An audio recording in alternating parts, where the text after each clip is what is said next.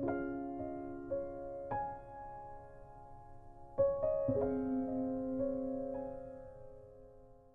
是小莫，欢迎收听夜听女生。本节目由喜马拉雅独家播出。让我陪你从一个人到两个人。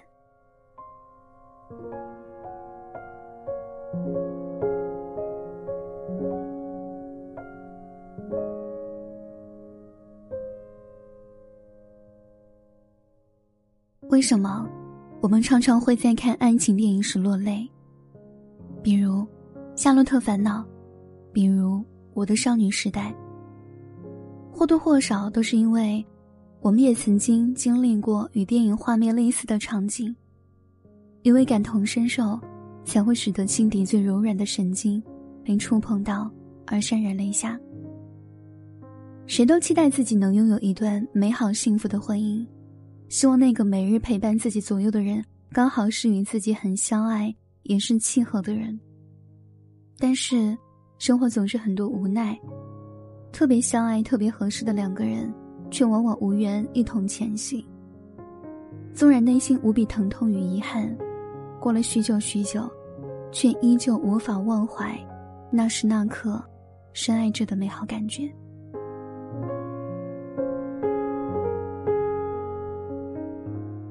也许只是因为现实中拥有了那样简单纯粹的感情，所以心底才愈发怀念曾经深爱过的感觉。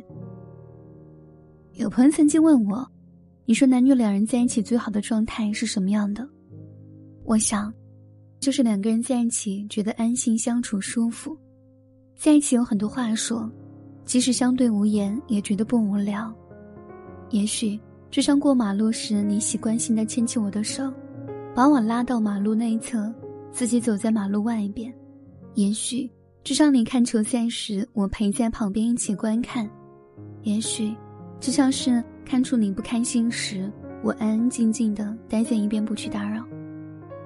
也许，就像知道你没带伞，在你回家的车站为你送去一把雨伞。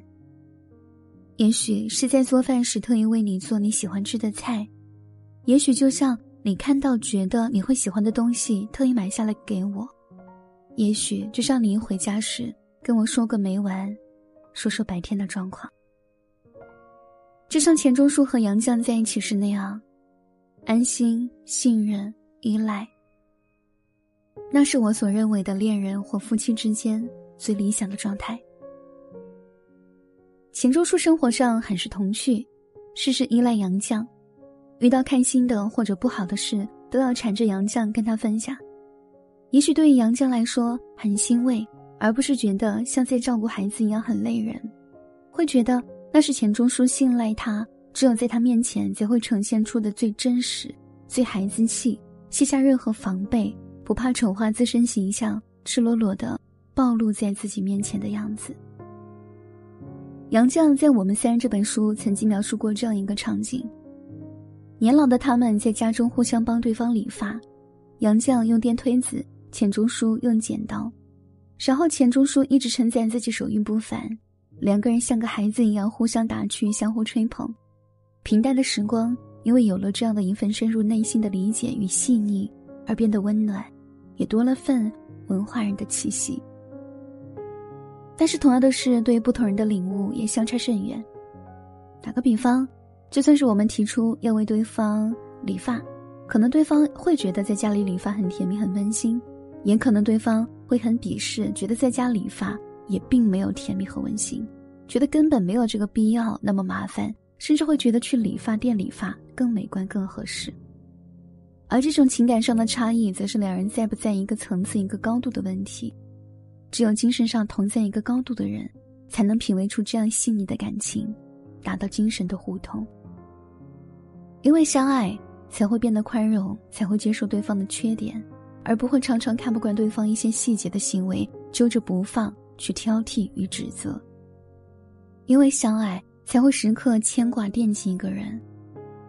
因为对方的喜而喜，因为对方的悲而悲。因为相爱，觉得自己内心不再恐惧，不再孤独，变得做任何事都信心满满。也因为相爱。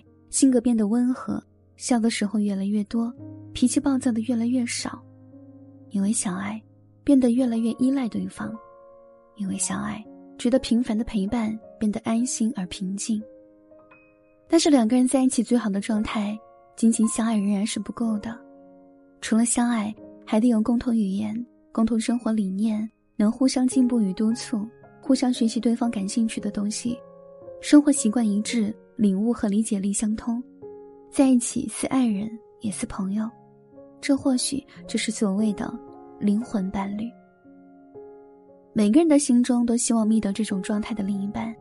如果你已经遇到了这样的这个他，即使当下摆在自己眼前有很多的难题与压力，但如果你遇到了这样的人，无论怎样都应该珍惜。据说人活一辈子只会拥有一段深刻的爱情。错过了就永远不会再有，所以应该懂得珍惜，更不要去想玫瑰花田是不是还能摘到比自己拥有的更好的花朵。我曾羡慕他人伶俐口齿，舌尖辗转滚落优雅说辞。喜欢我的节目，你还可以关注我的新浪微博“夜听女生”。声音的声，抖音小莫电台，也可以在喜马拉雅每天晚上十点到十一点的直播间找到我。晚安。